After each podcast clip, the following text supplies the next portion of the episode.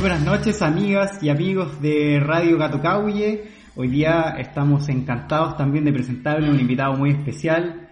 Él, al igual que nuestro socio, estudió periodismo, también estudió estética, ha trabajado en medios como APSI, Don Balón y Hoy, y actualmente también trabaja en, eh, la radio ADN, donde trabaja en dos programas, uno entre líneas, que es de literatura, y otro de nuestros favoritos, que es el llamado Los Tenores de la radio ADN. Eh, por si no fuera poco, también nuestro amigo de hoy es librero, fundador de la hermosa librería Lolita.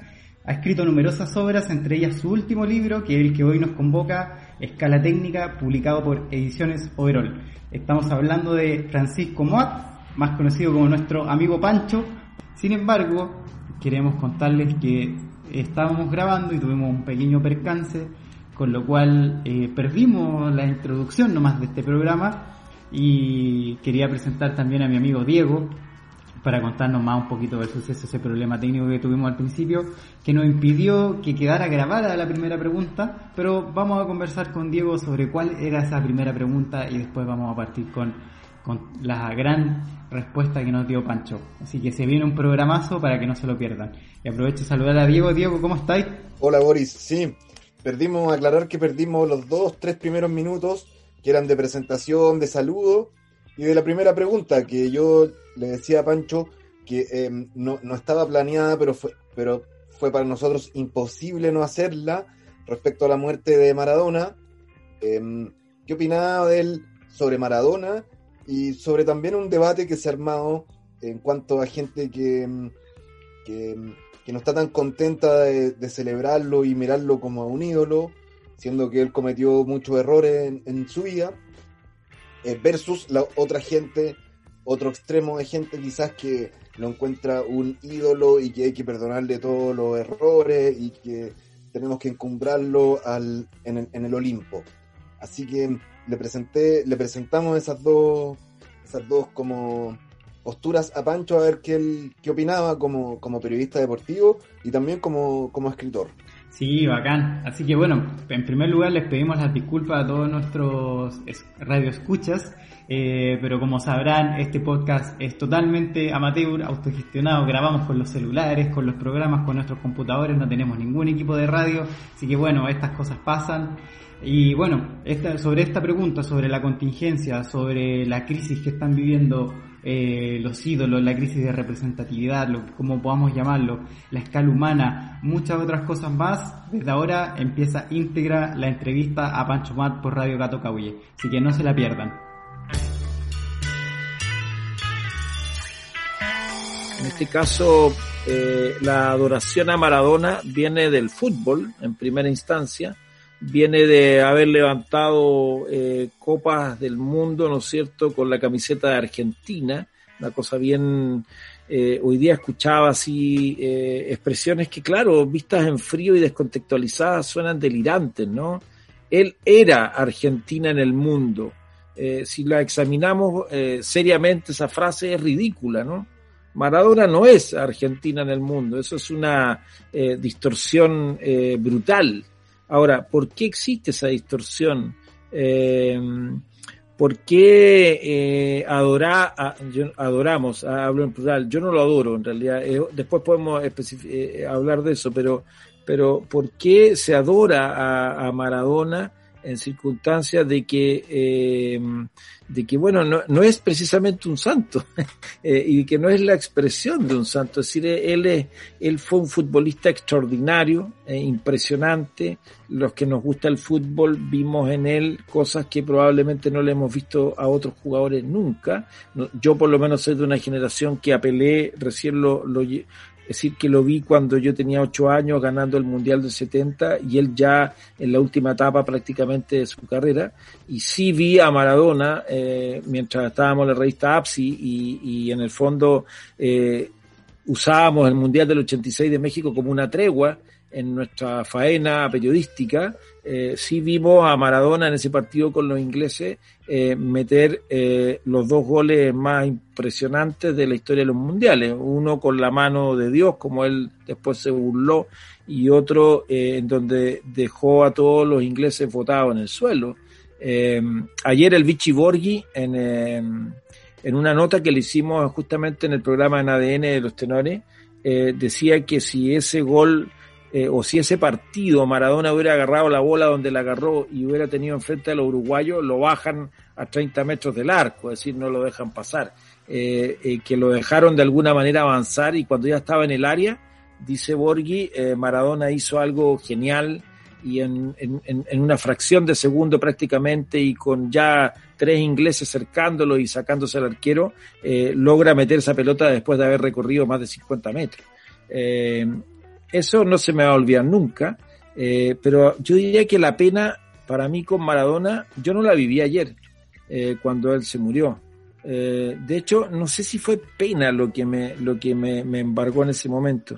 Yo creo que la pena con Maradona, por lo menos para mí, eh, tiene que ver con cuando empecé a ver y a advertir que ese tremendo jugador de fútbol que había nacido, ¿no es cierto?, y que había crecido en esa villa miseria, ¿no es cierto?, la villa Fiorito, y que ya de chico eh, había causado una impresión increíble en todos los que lo veían, eh, se estaba empezando a convertir justamente en un, en un, en un, en un personaje que, que, uno sospechaba que iba a terminar matándolo eh, mucho más joven incluso de lo que lo, de lo que él eh, alcanzó a vivir. Yo pensé que Maradona, no sé, a los 45, a los 50, eh, ya no iba a estar en este planeta.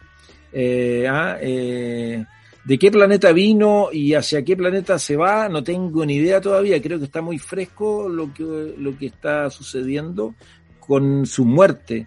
Pero esto, en muchos sentidos, era también la crónica de una muerte anunciada. Es decir, Maradona vivió un, personaje, eh, se dejó estrujar además, eh, y, en eso, más que juzgarlo, de verdad no me anima para nada juzgarlo a él, eh, prefiero en ese sentido juzgar a todos los que lo usaron para obtener un beneficio, además que es muy, es muy miserable, que es un beneficio económico, ¿no es cierto?, que obtener algún provecho, que es lucrar eh, con su imagen eh, hasta el último día de su vida. Eso me parece quizás si lo más triste de su historia, eh, mucho más que, que haya unos sujetos arrodillados, digamos, cerca de la Casa Rosada, llorando por la muerte de su, de su Dios. yo creo que a cualquier ser humano que le, le endosan la condición divina, le están haciendo un daño terrible, lo están convirtiendo su vida en una tortura. Eh, Maradona probablemente era un sujeto que en muchos aspectos eh, tuvo una vida eh, de verdad muy difícil, no solo con la pobreza de niño, muy difícil de adulto, de viejo, ya de mayor, cuando, cuando en Italia lo comparaban con, con, San Genaro en Nápoles, o cuando en la selección argentina le exigían, ¿no es cierto?, que los hiciera campeones del mundo porque ellos no podían permitirse otra cosa eh, y así podríamos seguir sumando episodios de su vida que yo creo eh, que lo, le hicieron mucho daño, le hicieron mucho daño. Ahora, eso es una parte suya que no se puede separar de la otra. Él, él es el mismo Diego Armando Maradona, ese que se drogaba, ese que finalmente estaba alcoholizado, ese que hace unos días lo operaron del cerebro y el doctor dijo, ya, ok, salió bien esta patita, pero ahora hay que ir a lo otro. Eh, ese que estaba, terminó enemistado con sus hijas, ese que se casó con una mujer y después se volvió a casar y su esposa llevaba como, como un cintillo de diamante, eh, en fin, ese que negoció un contrato con los italianos y, y en, el, contrato exigió que su representante eh, se le dieran dos autos últimos modelos y un departamento no sé qué y esto otro y así, y es decir, alguien que vivió en muchos sentidos en el delirio, eh, derivado de una condición sobrenatural para jugar a la pelota. Perdonen que me haya extendido. No, no, está bien, está bien. Mira, yo ayer eh, terminé tu libro Escala Técnica de Ediciones Overall eh, y, reconozco que busqué con mucha atención a ver si mencionaba en algún momento del libro a Maradona para poder vincular desde el libro a la contingencia. A menos que lo haya leído muy rápido o mal, me parece que no lo mencionas. Eh, pero sí, eh, bueno, hay varias crónicas interesantes de hablar. Eh, me voy a quedar con una que es sobre Kapuczynski. Para quien no lo conozca, Kapuczynski es un periodista polaco, conocido más bien por las guerras, por las guerras en, las cuales fue a cubrir, sobre todo en el, en el continente africano. me parece que fue elegido no por una, sino que por varias instancias como el mejor periodista del siglo XX. En, lenguaje periodístico, él también es como una especie de ídolo periodístico.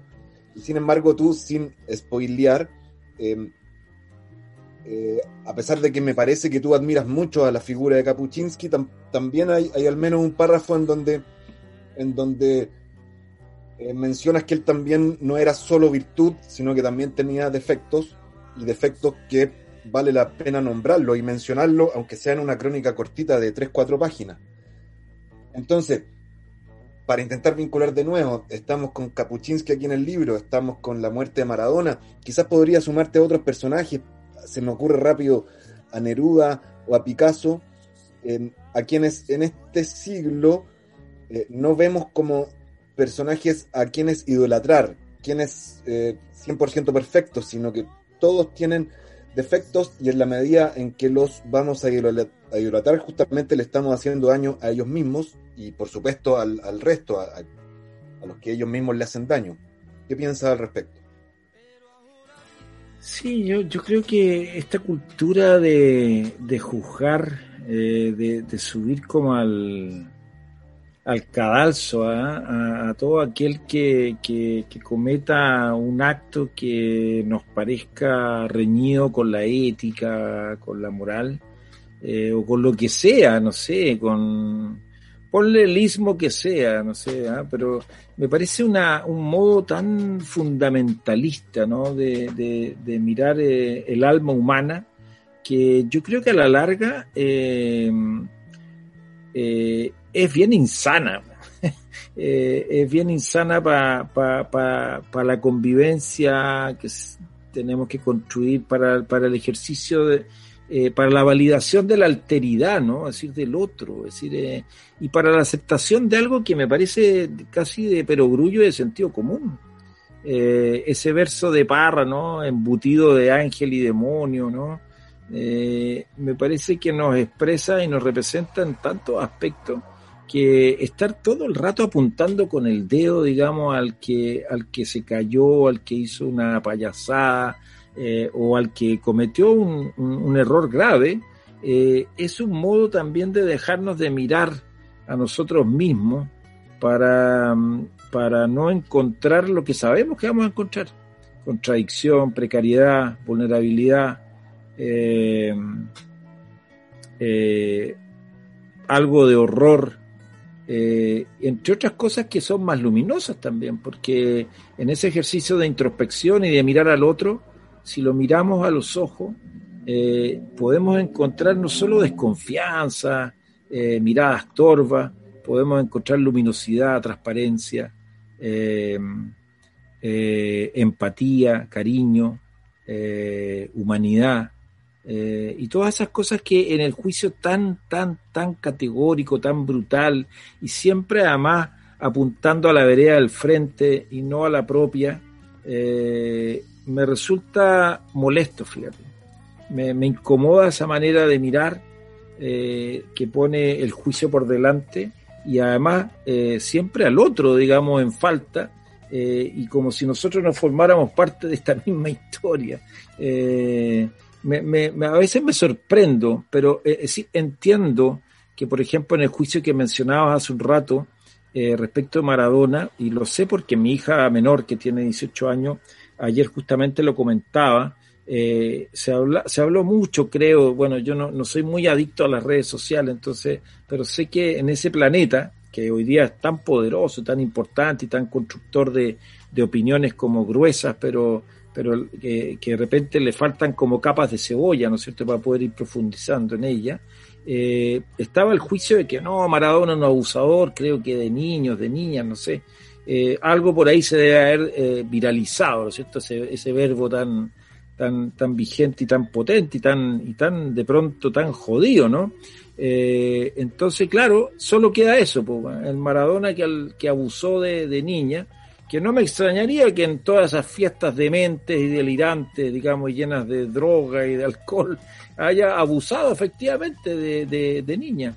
Entonces, lo que quiero decir con esto, y por supuesto que no se malinterprete, no se malentienda, no estoy minimizando, ah, achicando, eh, la, la, lo que eso puede haber sido. No, no, estoy hablando solo desde lo que, desde lo que escuché o me transmitieron. Pero que eso signifique que, tengamos que entonces ya ponerle una etiqueta encima a este sujeto, a este hombre de 60 años recién cumplido que parecía que tenía 180, ¿no es cierto? Y le ponía una etiqueta y le decía, abusador de niña, eso eres tú. Y te acabaste, y se acabó, y eso es tu vida. Me parece que ahí no existe el ánimo de construir un relato, un relato genuino eh, a escala humana de lo que somos cada uno de nosotros. Y esa cuestión creo que es perniciosa eh, para el arte, para la literatura, eh, para el periodismo, pero también eh, y sobre todo para la vida cotidiana que tenemos que construir entre todos, porque todos somos parte finalmente, o, a menos que tú me digas que, que, que, yo tengo que desaparecer porque no pienso como tú, eh, que es la misma lógica que animó a los milijos después del 73 a hacer desaparecer gente acá en Chile porque efectivamente les parecía que eran un peligro eh, para el nuevo modelo que querían montar. Sí, qué interesante, Pancho. Muy buenas las reflexiones. Nosotros eh, justamente estábamos conversando un poco antes de, de, este programa sobre, sobre qué temas sobre qué, qué, temas tratar, porque justamente em, bueno, en tan poquito tiempo y de repente son tantas cosas, eh, pero súper interesante como las miradas que nos puede estar entregando. Em, y también volviendo como del, del, del tema del libro, eh, de lo que te decía Diego, que para nosotros también fue súper eh, interesante el hecho de que publicaras con, con, una editorial, entre comillas, pequeña o no, no, no transnacional, por decirlo así, una, una más grande. Eh, y la pregunta era esa, como por qué elegiste Overall o por qué ellos, si ellos se contactaron contigo, cómo fue ese trabajo ahí. Nosotros en la librería somos fanáticos de Overall, pero entendemos que también es un poquito más de nicho, eh, que hay un trabajo más en específico también, una, una, curatoría más específica. Entonces, si nos puedes contar un poquito de, eh, un poquito de eso. Eh... Sí, sí, claro. Mira, conozco a Andrés Florita hace muchos años, a la Daniela, también como tú, y seguramente como Diego, admiro muchísimo el trabajo que hace Overol. Eh, y les propuse eh, hace como, me pierdo en el tiempo, pero esto debe haber sido, no sé, a principios del 2019, creo, creo que fue en el verano, es decir, hace casi dos años, les propuse hacer algo con ellos eh, que tenía un, libro que era como una especie de ah, lo que, álbum de crónicas eh, una selección de, crónicas de distintos libros que estaba revisando, reescribiendo, eh, algunas pocas que en realidad no estaban inéditas, en fin. Y, Andrés se interesó eh, en que le enviara algo, se, le mandé algo parecido a lo que es este libro hoy. y solo te puedo decir, así en pocas palabras, que la experiencia de editar con, con ellos, con, con Overall, ha sido extraordinario. Eh, de hecho, acabo de terminar hoy día en la tarde de contestar un cuestionario de una entrevista para la revista Palabra Pública de la Universidad de Chile. Eh, y, por ahí no sé por qué me surgió también eh, decir esto mismo que te estoy diciendo a ti, es decir, que me parece que la manera que ellos tienen de tratar los libros, eh, la manera que, que, tienen además de con una honestidad intelectual, artística, de amor al oficio además, de cuidarlo hasta el último detalle y que uno también sea parte de ese proceso de cuidarlo hasta el último detalle, es un regalo que te hace el editor, eh, la diseñadora, el, el, el, otro editor asistente que ayuda a Andrés, ¿no es cierto? Que en este caso fue Mario Verdugo, a revisar los textos para tratar de sacar dentro de sus posibilidades eh, el mejor libro posible, el mejor texto posible, el mejor, el diseño más cuidado posible. Y de verdad como experiencia eh, ha sido bella, bellísima. Es decir, eh, les he agradecido pero infinitamente el, el objeto y sobre todo la experiencia, porque duró como un año y medio, ellos lo presentaron a un fondo de edición, se lo ganaron, pero ya me habían dicho antes que si no se ganaban el fondo lo iban a publicar igual, eh, en buena hora se lo ganaron porque corren menos riesgo eh, económico y en ese sentido además les permite vender el libro a un mejor precio, eh, porque si uno lo mira materialmente, el libro vale creo que 13 lucas, ¿no es cierto?, en, librería, eh, que me parece un, para los estándares de hoy un súper buen precio. y todo eso al final termina, no sé, convirtiéndose en, lo que para mí más vale, que es la experiencia editorial de publicar con un sello como ellos. Así que en ese sentido, muy, muy animado. Eh, hace pocos días me, confirmó eh, Álvaro Matus de Weathers que el, próximo año vamos a sacar un libro que también hace rato rato que vengo trabajando de, conversaciones con Luis Poirot. Y de verdad estoy muy contento de que, de que sea Weathers eh, la editorial que lo vaya a sacar.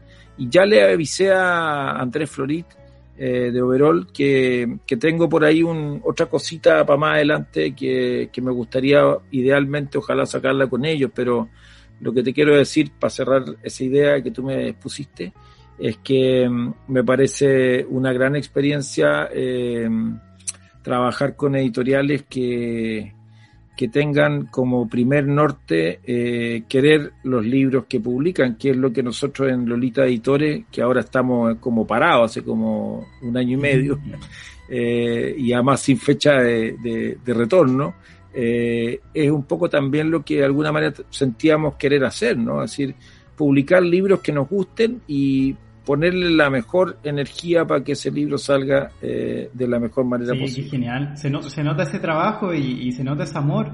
Em, sobre todo nosotros como también como seguidores más que de ahí de, redes sociales de repente, Lolita. Em, de hecho, te quería compartir un fragmento de, un, comunicado, algo así que ustedes subieron en junio, que escribiste tú, y que dice, eh, voy a leer un, un fragmento que dice, las jornadas son largas de lunes a sábado las organizamos con esfuerzo y dedicación. No es fácil hacer una librería en estos tiempos. No es fácil tratar de mantenerla viva entre quienes nos siguen considerando su librería. No es fácil que la lectura siga siendo un bien esencial en nuestras vidas. No es fácil reemplazar el contacto cara a cara, que era nuestra manera, por esta otra virtual, donde las palabras y los contactos no dejan casi espacio a la conversación. El intercambio, la gratitud, la gratuidad del vínculo. No es fácil conservar intacto el espíritu que nos animó a levantar Lolita, ser una librería de barrio a escala humana. Esta, esto tú lo escribiste el 26 de junio, eh, cuando quizás estábamos como en la época de pandemia más dura.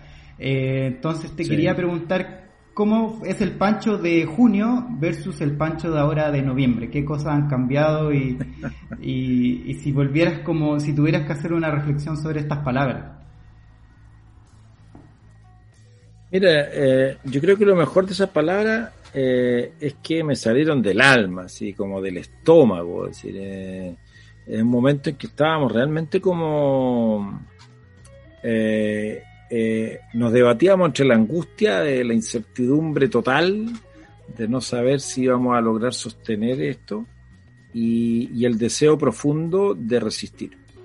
Entonces eh, era como una especie de llamado en, la selva, así como para que ah, eh, la, fauna y la flora completa eh, que estuviera ahí escuchando el grito Tarzán, digamos, dijera, chuta, ya, pues, vamos, busquemos el modo de seguir en contacto, de no perder el vínculo, de que la pandemia y el miedo, eh, que todos sentíamos, ¿no? Eh, y que no nos ha abandonado tampoco, porque, porque, porque es real lo que está sucediendo, no, no, no, no es ninguna, no es ninguna broma de la naturaleza, no, no, es algo muy concreto. Eh, no nos voltee completamente. Y sabéis que yo creo que la diferencia entre ese texto de junio y el de ahora, fines de noviembre, en que estamos sosteniendo esta conversa, eh, es que hoy día eh, ya podemos decir que, no sé, porque tú inauguramos una tienda virtual que nunca me hubiera imaginado hace un año que podíamos tener. Eh, y sin embargo estuvimos cinco meses dándole como bombo así, pero para poder sacarla. Y, y, y que además lo que inauguramos en septiembre lo tenemos que seguir trabajando, trabajando, trabajando por muchos meses más para recién tener arriba el catálogo completo que tenemos físicamente en el local acá de República de Cuba, con Pocuro.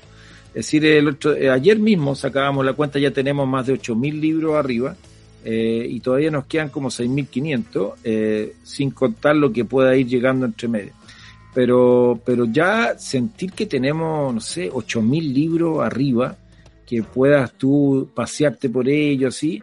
ha sido de verdad para mí alucinante, porque, porque peleé mucho para que inauguráramos la librería con 5.000 libros, por lo menos. Es decir, nos parecía que era como una especie de número símbolo, eh, que menos era eh, reducir demasiado ciertas categorías, en fin.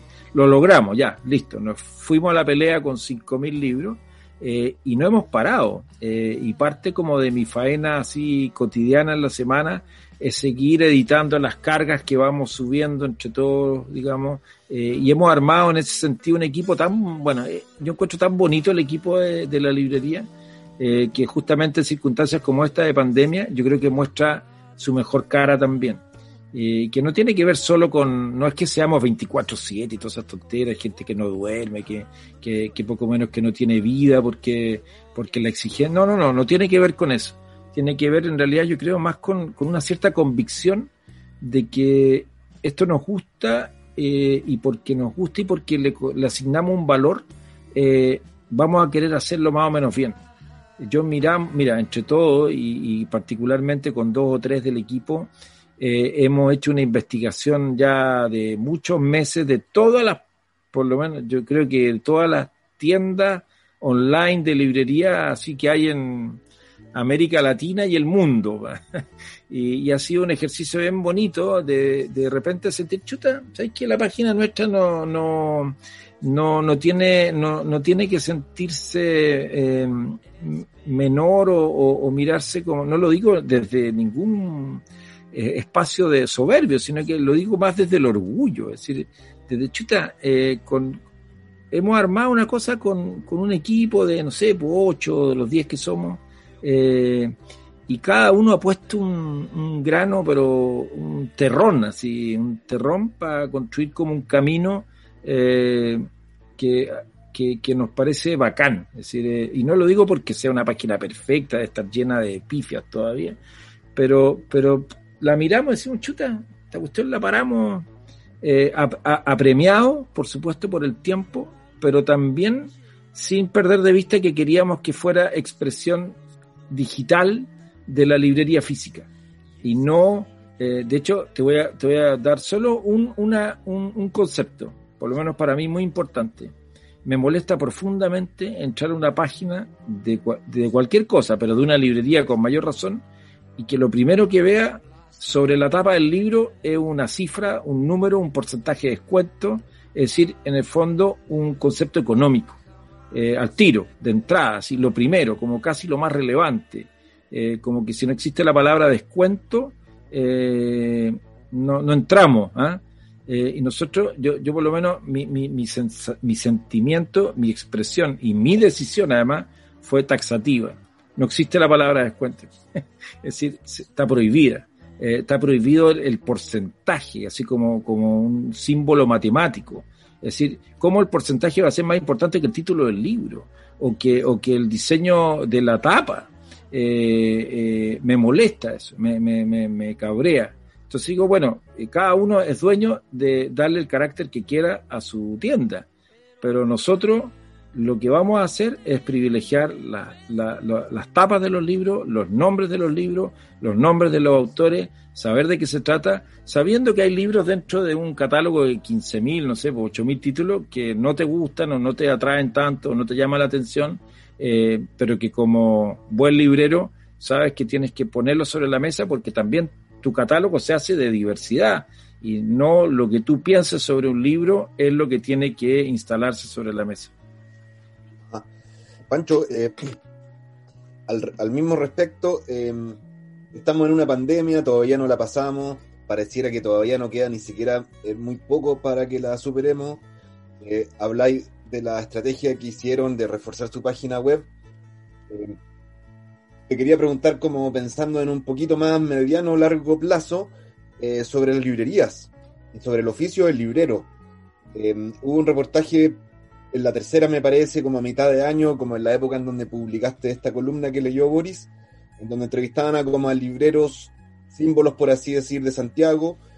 Eh, más o menos esta misma pregunta, alguno decía que era muy importante las redes sociales, otro decía que eran muy importantes los lanzamientos de libros y hacer todo tipo de actividades, otro decía que el entrar a una librería tenía que ser una experiencia cultural.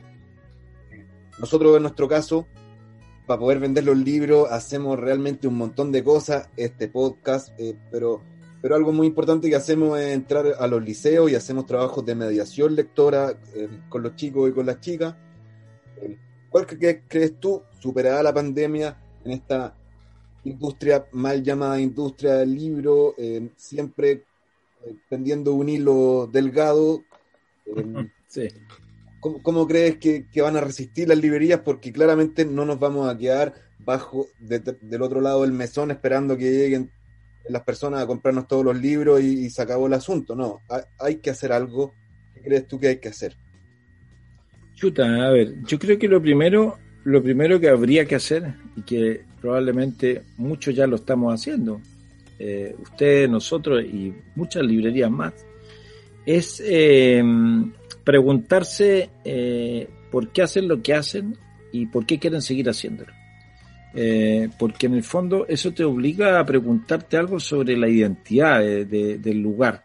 Y digo lugar con una cierta intención también, porque como tú bien dijiste hace un momento, eh, una librería es un espacio, es un espacio. Después le podemos poner apellidos y adjetivar esos apellidos, pero es un espacio, no es un supermercado. Es decir, eh, una librería, por lo menos de la manera como la estamos entendiendo tú, yo y muchos más, es como un espacio, un espacio además que queremos habitar y que queremos que sea además un espacio grato, por decir, eh, yo por lo menos, si me preguntas a mí, yo no quiero pasarlo mal en Lolita. Y, todo aquello que me, que me haga pasarlo mal, eh, o lo evito, o lo, o trato de minimizar, asumiendo además que no existen los mundos ideales, ¿no es cierto? Y que el paraíso no lo vamos a construir eh, dentro de una librería. Eh, pero diría que ese es un primer paso. Eh, en la medida que uno se hace esa pregunta e intenta al menos responderla, yo creo que empieza a entender un poco mejor por dónde seguir.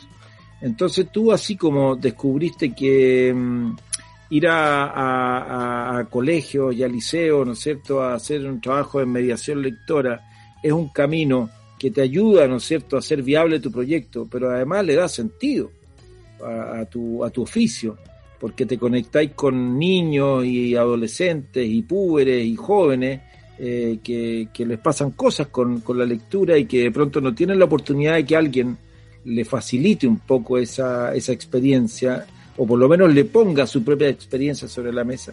Ya me parece que es eh, algo que a ti te, te va a diferenciar, ya no solo respecto a los demás, en realidad te va a diferenciar respecto de tu decisión de seguir siendo librero o de seguir teniendo un espacio eh, o una librería para que esa librería se mantenga no solo viva, sino que lo más saludable posible. Yo sí creo que la pandemia eh, no se va a terminar el día en que haya vacunas probadas, sino que va a seguir acompañándonos un rato. Yo espero que no sea demasiado, de verdad. Eh, pero en ese mismo ejercicio mucha gente nos pregunta, ¿y cuándo van a abrir para que podamos entrar? Eh, y nosotros le decimos, pues ya estamos abiertos. Estamos abiertos en la tienda online, eh, abrimos hace dos semanas en el formato librería al paso, pero nadie puede entrar hoy día a Lolita que no seamos nosotros, los que somos parte del equipo.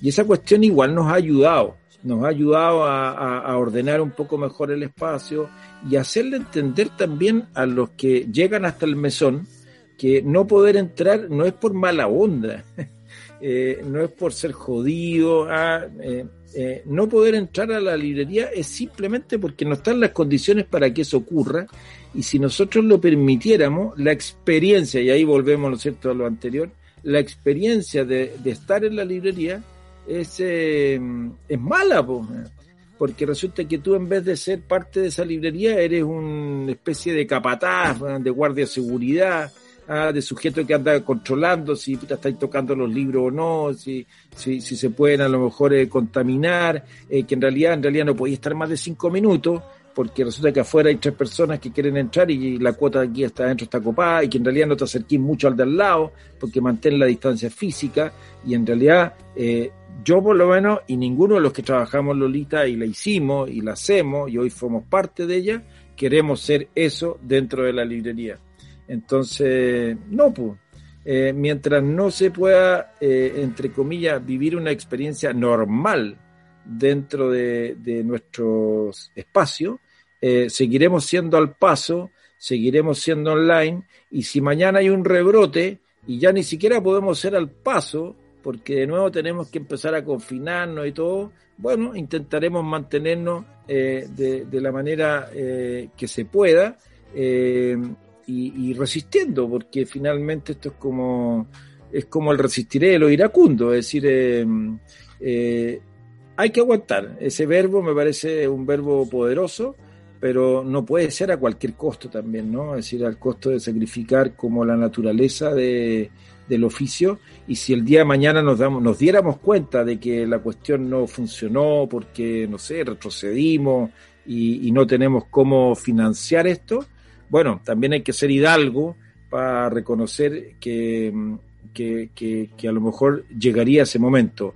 No queremos que ocurra, estamos haciendo las cosas para que no sea así estamos súper contentos de los resultados que hemos tenido y no solo tiene que ver con las ventas que han ido a poco acercándose a, a lo que era originalmente antes de la pandemia y nadie dice que antes de la pandemia eran fáciles las cosas, pero, pero sí al menos te dan como la ilusión de que puedes seguir sosteniéndolo eh, y además nadie monta una librería para ganar plata, decir, eh, eh, o por lo menos nosotros no, es decir, a lo mejor en el esquema, no sé, pues de la Feria Chilena del Libro, eh, no exista otro norte que, no digo, no, no, digo de solo ganar plata, pero para ellos probablemente los márgenes, ¿no es cierto?, que pueda otorgar el negocio tienen que ser mayores, porque además ellos han montado un, una especie de industria con muchos locales y ahí el tema de la gestión se complejiza muchísimo. Es decir, ya para mí es complejísimo tener una librería, no sé cómo puede haber gente que tiene tres, cuatro, seis,